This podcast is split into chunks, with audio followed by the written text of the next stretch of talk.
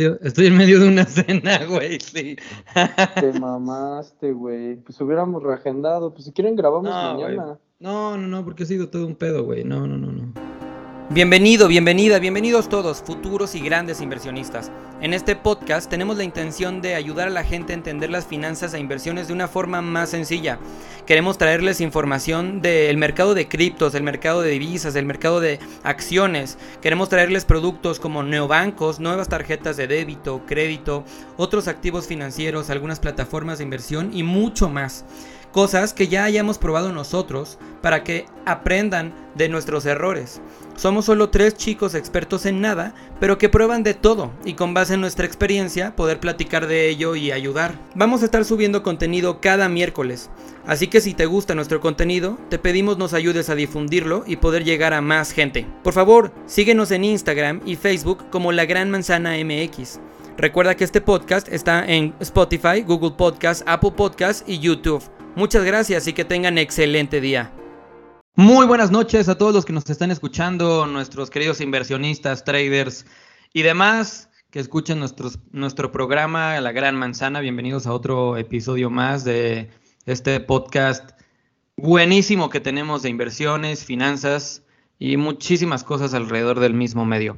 Hoy nos vuelve a acompañar Eric y pues bueno, aquí tenemos tres super temas, los iremos tocando alrededor del, podcast, pero pues bienvenido Eric, Oman, ¿cómo han estado? Bien, muy bien, mi Félix. La verdad, muy contento de poder regresar a otro capítulo. La verdad, ya los extrañaba, aunque no me crean. Pero, ¿qué les digo? Este, ser, ser rockstar no está fácil hoy en día. Nada, no se crean. La verdad es que este, sí ha sido un tema completamente de chamba donde, este, pues sí, de repente tienes esas rachitas que te consume bastante, entonces, pues bueno, este, les prometo poder eh, hacerme más tiempo para poder estar aquí este, con todos nuestros escuchas y pues eh, dándole a, este increíble podcast que me la paso increíble. Y más porque, pues bueno, estamos los tres aquí divagando de, de, este, de cualquier cosa menos algo coherente en finanzas.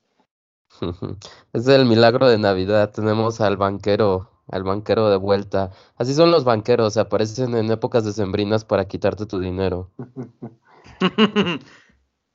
Sí, sí, sí. Pues si quieren vamos empezando, hombre. Tenemos ahí tres temas. Si quieren, ¿con cuál se quieren arrancar? Eric, si tú elígelo, güey. El de Electra, por favor, ese está, está muy caliente. Está muy Yo, le voy a dar la el beneficio a nuestro creador de contenido, nuestro manager de contenido man. Entonces, pues adelante, arranquemos con Electra. Sí, solo, solo para dar un poco de contexto de qué vamos a hablar de Electra. Eh, hace un par de días, eh, pues Ricardo Salinas a través de su cuenta de Twitter anunció que Electra ya iba a aceptar como medio de pago Bitcoin y la verdad era algo que ya se veía venir, ¿no? Como que platicábamos hace unos meses la implementación de, Bitcoin por parte de Grupo Salinas. La verdad es que yo no creía que fuera a pasar tan rápido, eh, porque hay muchas implicaciones legales, fiscales, normativas, etcétera.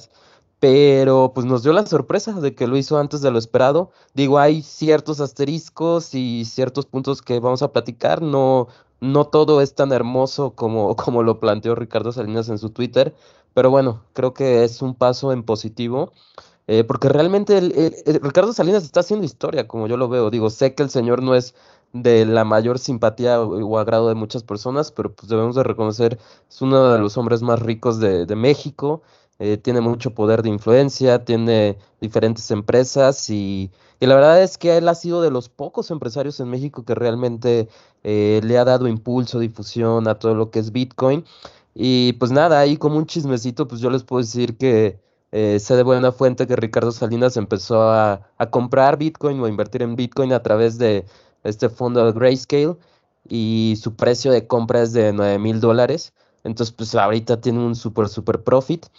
Eh, y pues yo me imagino que parte de su estrategia de implementar el pago de Bitcoin es empezar a acumular, acumular y acumular, ¿no? Pero, pero bueno, hay, hay, hay muchas especificaciones, muchas salvedades de cómo lo está implementando. A mí sí me decepciona un poco que no esté utilizando la Lightning Network, que ahorita vamos a hablar de ello. Pero bueno, ¿qué les digo? La verdad es que Erika ahí nos puede orientar un poco más. ¿Cómo te cayó esta noticia o qué opinión te merece que esté implementando ya Bitcoin como método de pago? Pues la verdad es que creo que sí es, sí es un hito en lo que es la historia de, del ecosistema financiero aquí en México, porque, pues a ver, estamos hablando de uno de los grupos eh, de tiendas especializadas, como lo es Electra, más grandes del país y que es, yo diría, gran parte del pilar de, de la base de la pirámide de nuestro país, que es el 52% de la población donde pues es muy interesante la jugada. O sea, por un lado teníamos recientemente la noticia del Salvador, donde primer país latino en donde de forma eh, pues completamente regulada por la autoridad máxima ya puedes empezar a utilizar bitcoins como medio de pago y como medio de, eh, herramienta de inversión. Ahora también ya eh, pues en México se está dando este primer paso donde justo ya abiertamente un jugador importante como lo es Grupo Salinas por medio de Electra, levanta la mano y dice, para mí Bitcoin es algo que tiene futuro, es algo al cual este, le estamos abriendo la puerta y bienvenidos sean todos los que quieran pagar con Bitcoins, al menos en esta eh, eh, pues cadena de, la empresa, del holding. Entonces, dos cosas importantes. La primera es que esto, pues obviamente va a mover muchísimos eh, hilos, bueno, no más, más que hilos, va a mover muchísimos intereses y reclamos en el interior de lo que es el ecosistema financiero. Muchos bancos no se van a quedar callados y no van a, no van a dejar que, pues bueno, justo un, un, jugador tenga privilegios sobre el uso de los bitcoins y sobre todo, pues que tampoco eh, esté sobre la ley. Entonces, yo sí estaré, estoy pronosticando que haya pronunciamientos pues contundentes por parte de la CNBV y de Banjico em, hacia esta jugada. Pero por el otro lado, mi instinto dice que puede que no. ¿Por qué? Porque por un lado también Electra y Grupo Salinas no creo que hayan hecho una jugada así nada más, bueno, una jugada tan grande así nada más porque sí. Seguro hay montones de personas detrás con un caso bien fundamentado, bien respaldado y con una estructura legal bien sostenida para cualquier eh, pues movimiento del regulador, que pues probablemente tampoco pase nada, ¿no? Yo me inclino más por lo primero, donde sí va a haber un pronunciamiento importante, pero por el otro lado puede que tampoco pase nada. Y el segundo es que la verdad sí me emociona auténticamente mucho como Eric, o sea, esta, esta noticia porque eh, es, es, es, reafirmar muchos de los paradigmas que hoy en día se tienen respecto a las criptomonedas.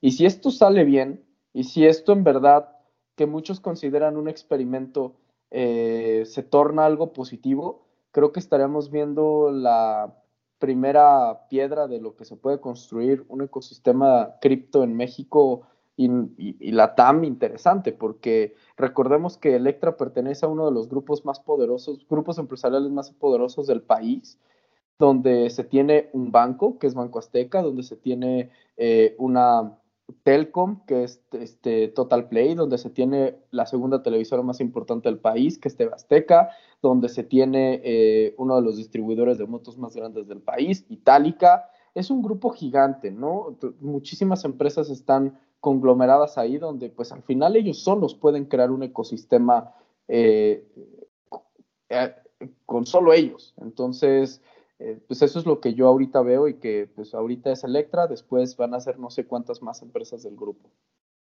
Oye, Eric, fíjate que, que sí, después de que Ricardo Salinas aventó este tweet, por ahí salió gente de la CNBB y de Banjico, pues no, no, no, no amenazándole ni advirtiéndole, pero bien le dijeron que eh, pagos con activos virtuales, pues en México no están regulados ni permitidos, entonces ahí se le pueden aplicar sanciones, pero pero aquí viene un gran pero. Electra no es una institución financiera, es una tienda de retail. Entonces yo creo que Ricardo Salinas se asesoró muy bien de en cuál de sus empresas implementarlo.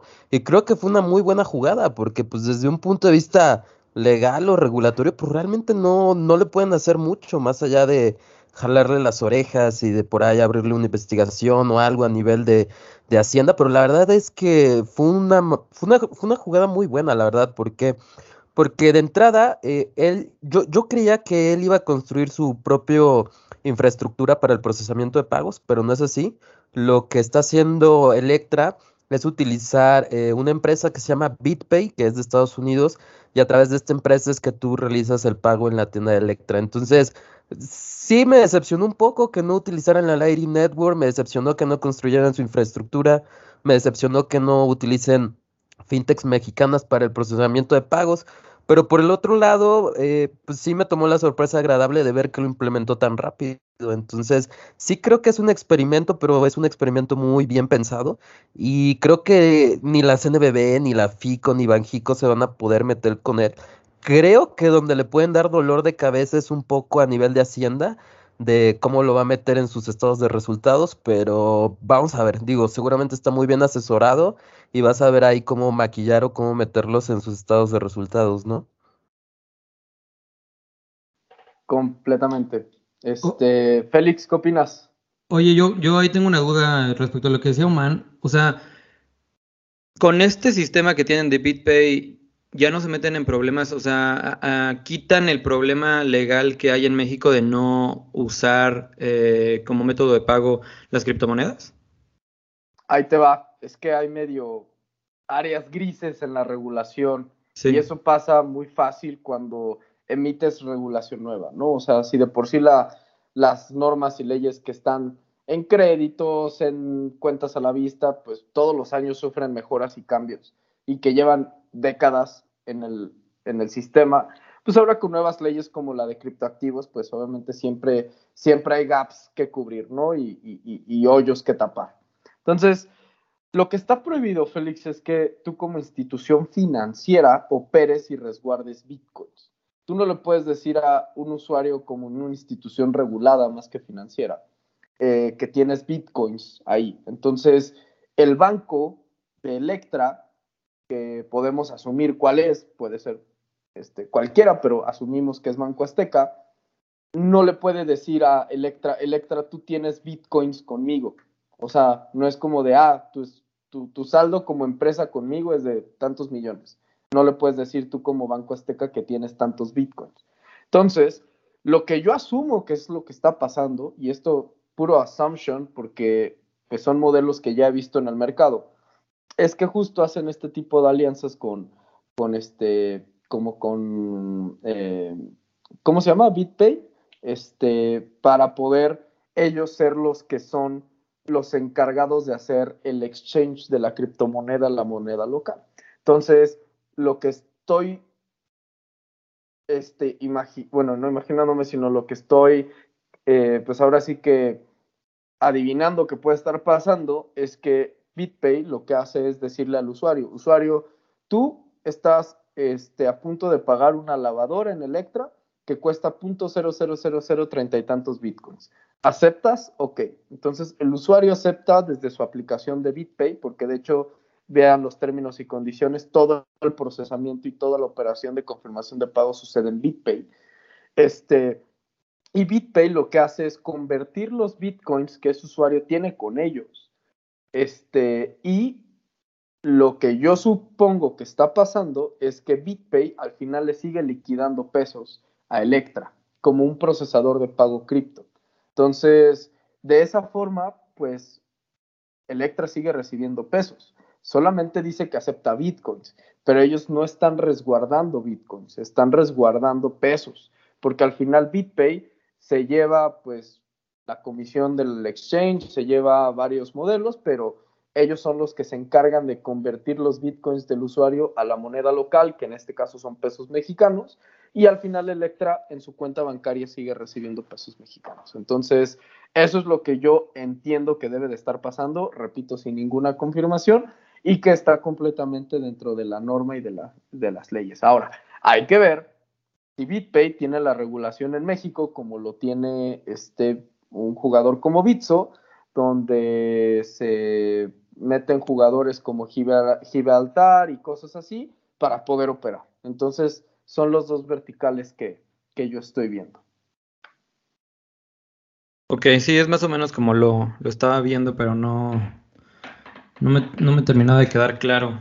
Pero es, creo que, creo que justo es el modelo que están ocupando pues varias empresas. Este, mm, Correcto. pues tenemos, tenemos dos minutos más, no sé si quieran decir algo más. Solo un punto rápido, o sea, yo sí creo que parte de ese Bitcoin lo va a transferir a fiat, o sea, pesos o a dólares, pero yo también creo que ese señor es muy listo y buena parte lo va a seguir acumulando y acumulando. O sea, si su precio promedio de compra fue de 9 mil dólares, ahorita pues, le está yendo bastante bien. Y otras consideraciones adicionales de esto es que a lo mejor a muchos usuarios nuevos no les va a agradar que estén utilizando la red convencional de Bitcoin porque tienes que pagar eh, pues un fee adicional. Generalmente por hacer transferencia de Bitcoin te cuesta, pues va variando, puede ser 20, 50, 100, 500 pesos. Entonces, pues es, es un gasto adicional. Entonces ahí vamos a ver el, los usuarios, los clientes, cómo toman hacer este pago adicional. Pero por el otro lado, la verdad es que muchas personas que tenemos Bitcoin y no queremos transferirlo a fiat por un tema fiscal, pues sí resulta muy atractivo que pues Hacienda ahí no te esté fregando de qué andas haciendo con tus activos virtuales. Entonces, pues es un arma de doble filo, entonces se ve muy interesante cómo lo está manejando. Quizás para los usuarios nuevos no les agrade la idea de andar pagando comisiones y pues lógicamente al utilizar la, la red convencional de Bitcoin, pues van a tener que esperar, puede ser entre 5 o 10 minutos hasta una hora. A mí me ha tocado tener que esperar confirmaciones de pago, entonces, pues bueno, es parte de ir adaptándose a los nuevos procesamientos de pago. Sí, todavía falta creo que bastante para la regulación con, con el tema de criptos, este, pero, pero bueno, pues sí, hay que ver ahí este cómo vamos avanzando con el tema de el SAT y demás, que por cierto la, la, la parte de, de, impuestos para criptomonedas es en México, a, a, mi parecer y a mi opinión, es de las más amigables que, que podemos ver respecto a otros países como Estados Unidos, Australia y demás, pero, pero bueno, pues terminamos el, el, primer tema y pues si quieren nos vamos al segundo tema. O sea, si quieran tocar, tenemos ahí el tema de, de NU eh, y la cotización, y la, bueno, el, la, la, entrada a la bolsa que tienen y este y el otro es el rally de Christmas. ¿Cuál quieren tocar? Vamos a platicar un poco de NU, que Venga. Eh, fue... Sí, rápidamente, Nubank, pues como muchos saben, pues es un neobanco brasileño. Aquí en México platicamos en un episodio que llegaron aquí a México, pero llegaron con un producto muy básico, ¿no? No, no hay nada de eh, acumulación de puntos, ni payback, ni nada por el estilo. Y sigue sin haber con nada, nada de eso. Sí, sí, como nos platicó Eric, pues también aquí en México no se pueden poner la palabra bank. Es por eso que la tarjeta, la aplicación, etcétera, todo dice nada más Nu. Pero bueno, en Brasil, pues sí se pueden poner Nubank. Y sacamos el tema porque, pues, si bien es cierto que Nubank tiene presencia en Brasil, Colombia y México, pues esta semana, eh, para ser exactos, el 8 de diciembre, 8-9 de diciembre, levantaron su oferta pública inicial, mejor conocida como IPO, en Estados Unidos y levantaron alrededor de 2.6 billones de dólares. La verdad no está nada, nada mal. Y pues sí fue, la verdad, es, como yo lo veo, sí fue algo histórico, porque es el primer eh, neobanco latino que tiene una IPO, ¿no? Entonces, pero eh, igual platicaba con Eric antes de entrar al aire que viendo pues, sus estados financieros ahora que son públicos, la verdad es que sí, me empiezo a cuestionar qué es lo que está pasando con muchas fintechs, muchas startups que pues, sí, o sea, son listadas, tienen su oferta pública inicial, levantan cientos, miles de millones de dólares, pero tú ves sus estados de resultados y dices, ¿en qué mundo vivimos? Porque pues ahorita salieron a operar con márgenes negativos, obviamente no, no es un negocio rentable, y de la información que facilitaron del 2018 a la fecha, pues traen márgenes súper negativos, la verdad ni vale la pena como hablar tanto a detalle de, de, del desglose de sus gastos, ingresos y demás, que digo, la verdad en términos de ingresos van bien, pero a mí sí me preocupa un poco el hecho de que salieron a la bolsa, salieron sobrevalorados desde mi punto de vista, están operando con grandes deudas, con márgenes negativos, no sé hasta qué punto van a poder salir a flote, la verdad. Este, wow, cuánto, cuánto que analizar de acá, pero pues vámonos, vámonos a los puntos importantes. Digo, uno, complementando lo que dice Soman, es el primer banco digital en el mundo que sale, que sale a la bolsa. Este, de hecho, es el más grande de todo el mundo, ¿no? Más grande que Revolut, que N26, que Monzo, etc. Entonces, primero en el mundo y latino. Segundo es que tienes toda la razón, o sea, justo algo de lo que este, pues nos dimos cuenta los que estamos pues muy pendientes de ese tipo de empresas, pues fue justo la evaluación, ¿no? Y, y 46 o 43 billones de dólares de evaluación en un IPO no es cualquier cosa, valen más que cualquier banco eh, latino hoy en día. Este, me refiero a su filial, valen más que Itaú, valen más que Bradesco en su casa madre, donde, como Brasil, donde antes estos eran los jugadores principales. Valen más que HSBC México, valen más que BBVA México. Entonces, con la mano en la cintura, Nubank podría comprar cualquiera de estos bancos hoy en día con esa evaluación. Entonces, y con lo que levantaron recientemente. Entonces se vuelve algo importante. Haciendo zoom en México, pues recordemos que Nubank, ahora sí ya pronto va a ser Nubank, compró un banco, ABC Capital, hace unas dos o tres semanas, si no recuerdo.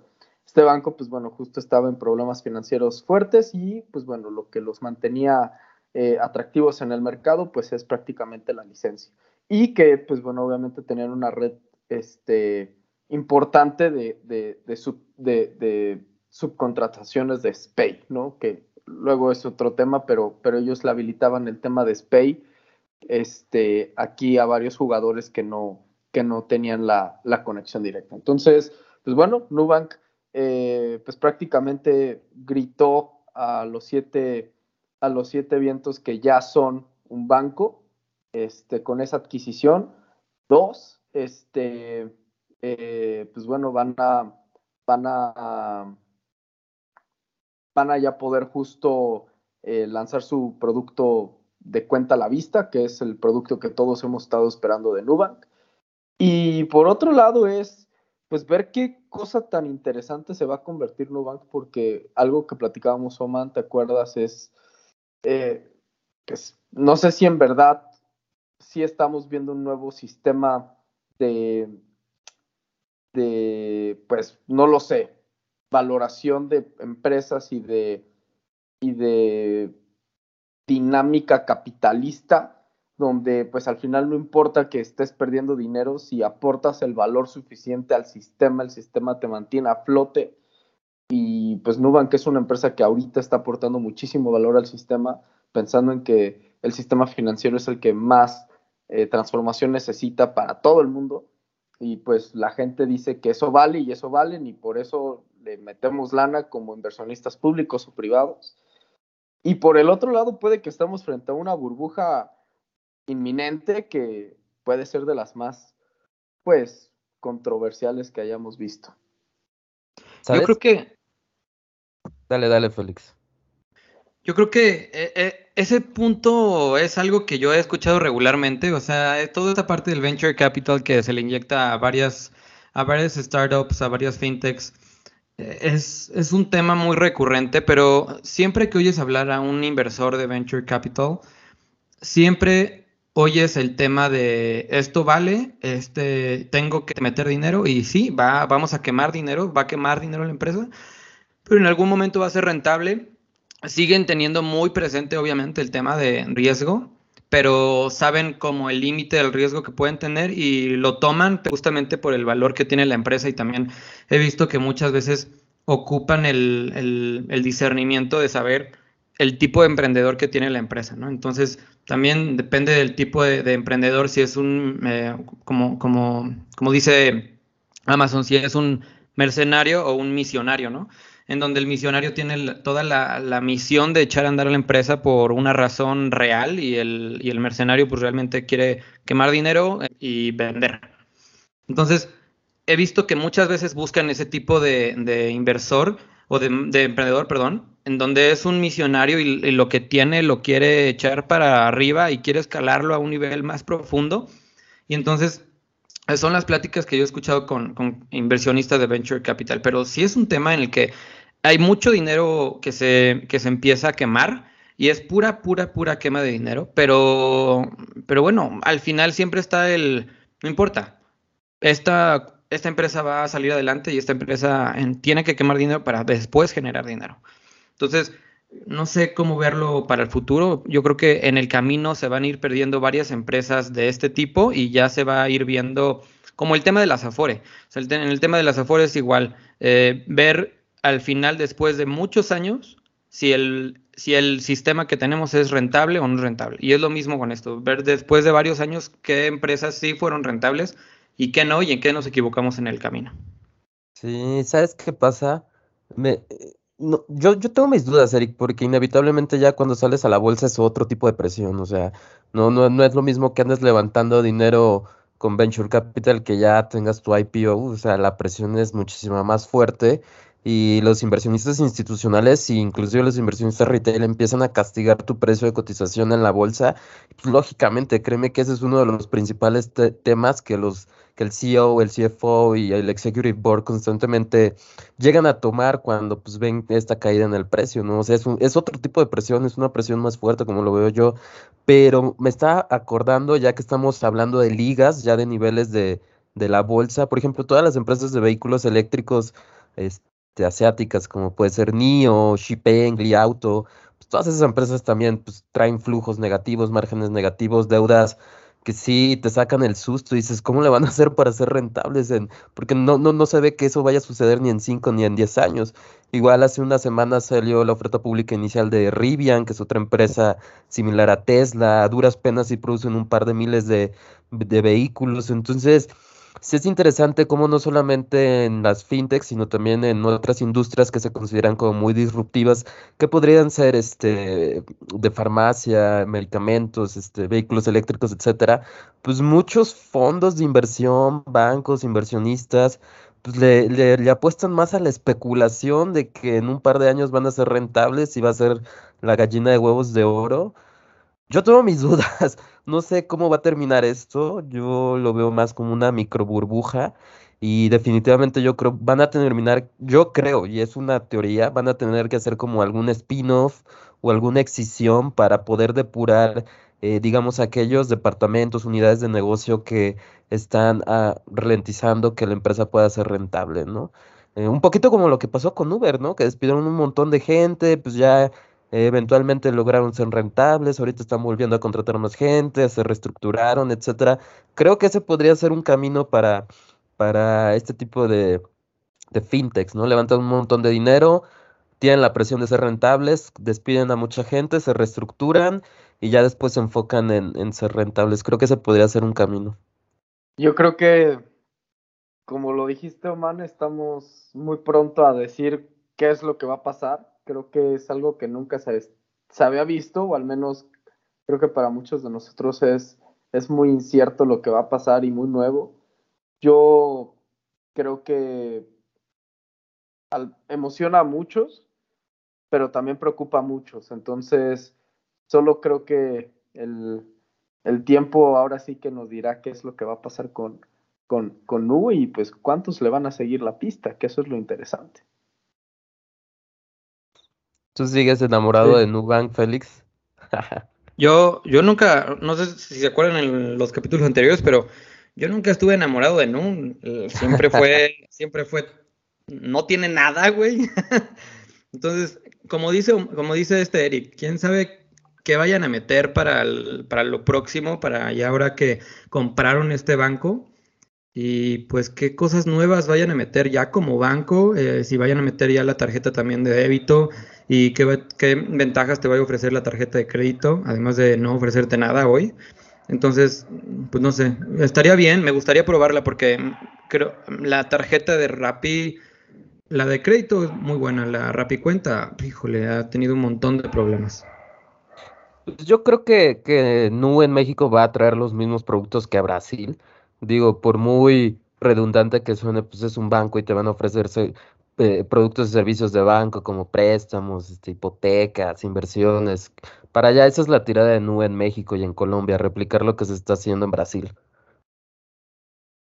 Pues quién sabe, porque también el sistema financiero en México, el sistema, el sistema financiero en Brasil, los incentivos, la forma de pensar, pues al final del día es diferente. Entonces, yo creo que algo deberían de hacer, eh, pues sí, diferente, algo, algo que no, que, no se haga en Brasil, pero que sí se haga en México o viceversa. Como ejemplo, los meses sin intereses, que es una cosa que es muy mexicana, ¿no? Es muy de, de, México. Entonces, pues bueno, no sé qué vaya a meter. Oigan, ahí dándoles un comercial, hace poquito probé la tarjeta Nubank fuera de México y cero quejas, la verdad que funcionó, jaló bastante bien, entonces palomita para Nubank. Bueno, ok. Pues algo Bueno, más. ahí, sí, ahí nada más como comentario, man, cuando sales de México y utilizas una tarjeta, pues realmente quien te hace la experiencia Mastercard. bonita es Visa o Mastercard. Entonces, Sí, bien por ellos, no por no. sí, sí, sí. Pero Bueno, bueno, Nos, pas- nos pasamos al siguiente tema y tenemos el... Lo, lo conocemos de diferentes maneras como Christmas Rally, Rally de Navidad, Rally Santa Claus, eh, no sé, hay un montón de nombres, pero, pero traemos a la mesa el, el Christmas Rally.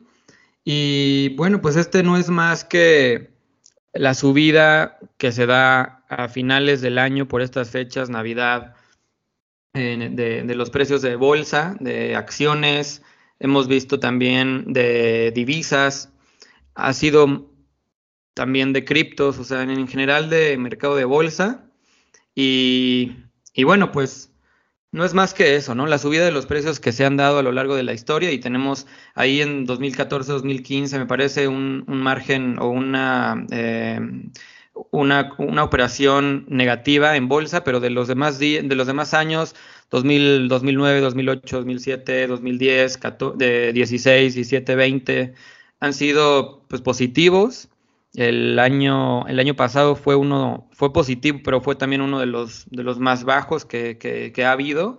Hemos tenido años mejores. Y en este año, pues no sé ustedes qué opinen, pero yo he visto, eh, hablando de todo el año, he visto, en- hablando de, también de índices, pues el S&P 500, el Nasdaq, no sé, eh, han sido positivos, o sea, a lo largo de todo el año han subido y tenemos una continuación desde el año pasado, ¿no? Entonces, este, yo he visto eso, el mercado de cripto, pues es igual, eh, hablando, hablando de manera anual, también, pues bien, pero ha tenido unas caídas bastante fuertes, no se ven tan fuertes en la bolsa.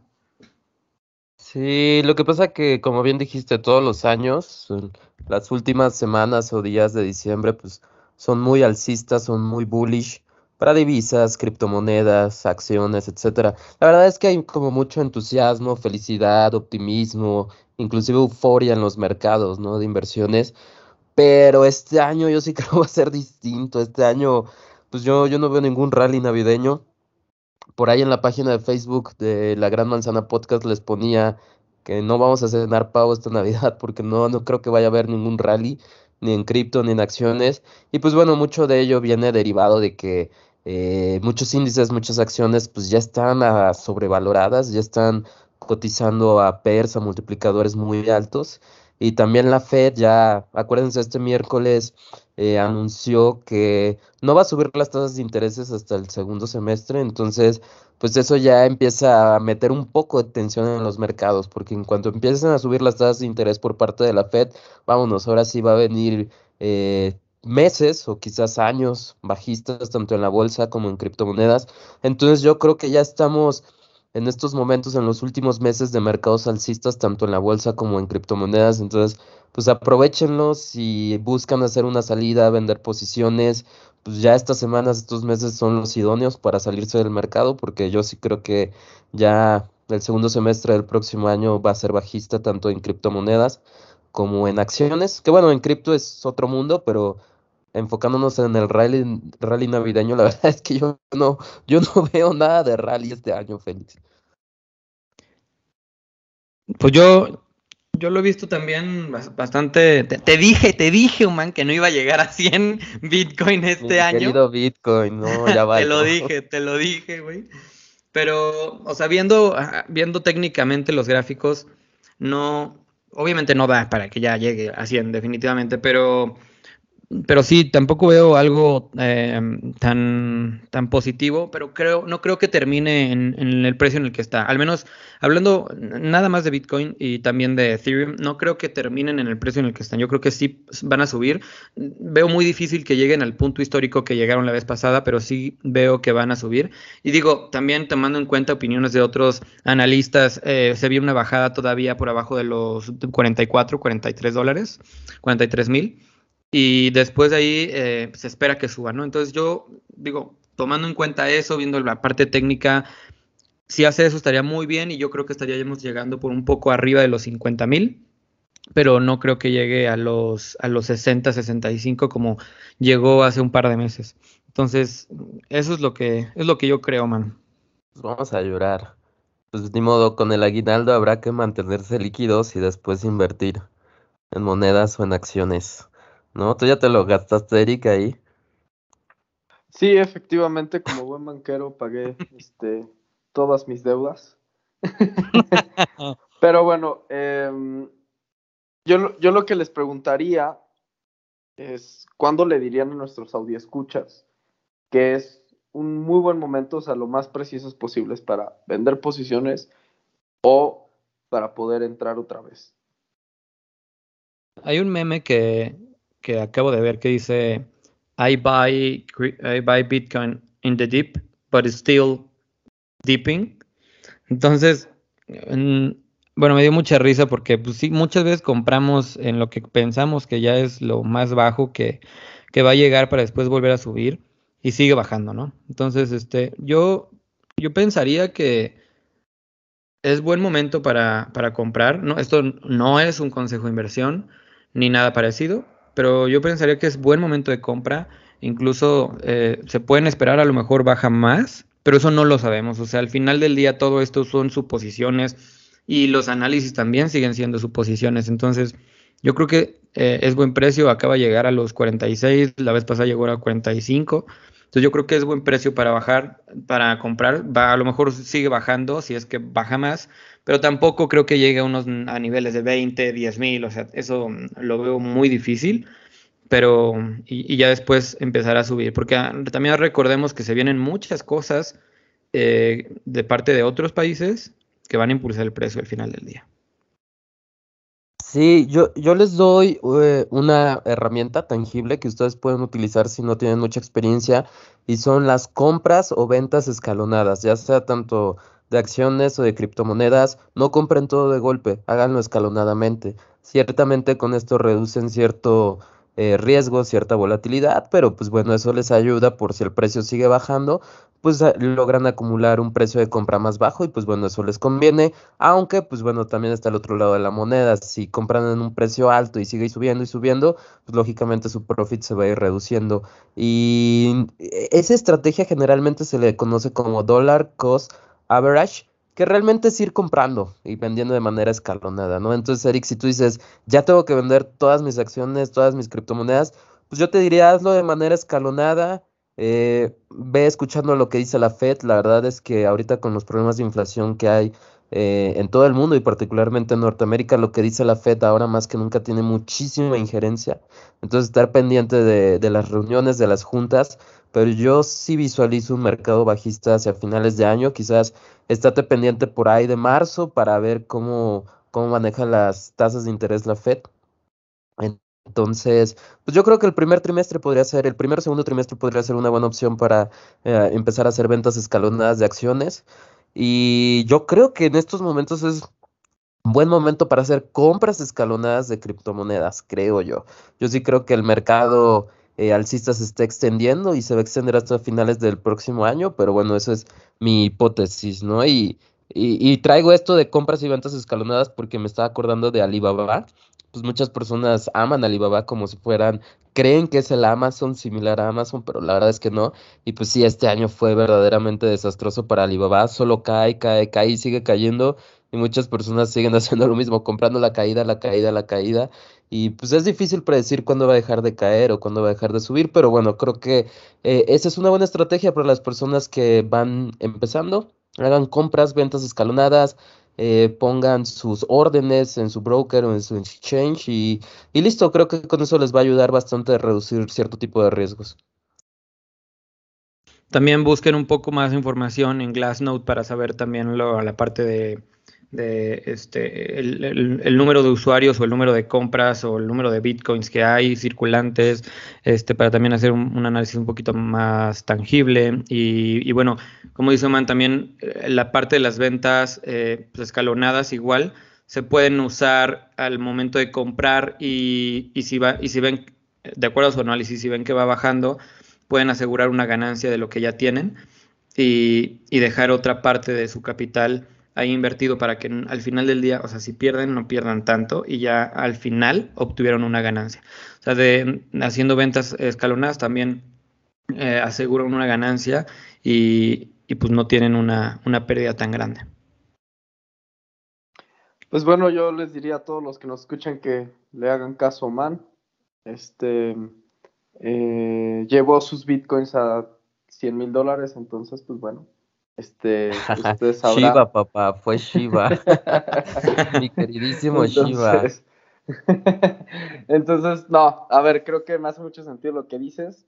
Eh, ahorita más que nunca se tiene que tener una, una estrategia muy conservadora, eh, muy eh, coherente con, lo, con tu umbral de riesgo y sobre todo ahorita yo creo que el umbral de todos está bastante reducido por, por toda la incertidumbre que, pues, se habla para el siguiente año. Entonces, pues bueno, em, algo como una estrategia escalonada me hace mucho sentido, pero pues por el otro lado, no dejamos de seguir eh, pensando en que pues todo esto de la economía cripto va a seguir rindiendo frutos y va a seguir progresando como lo he estado haciendo.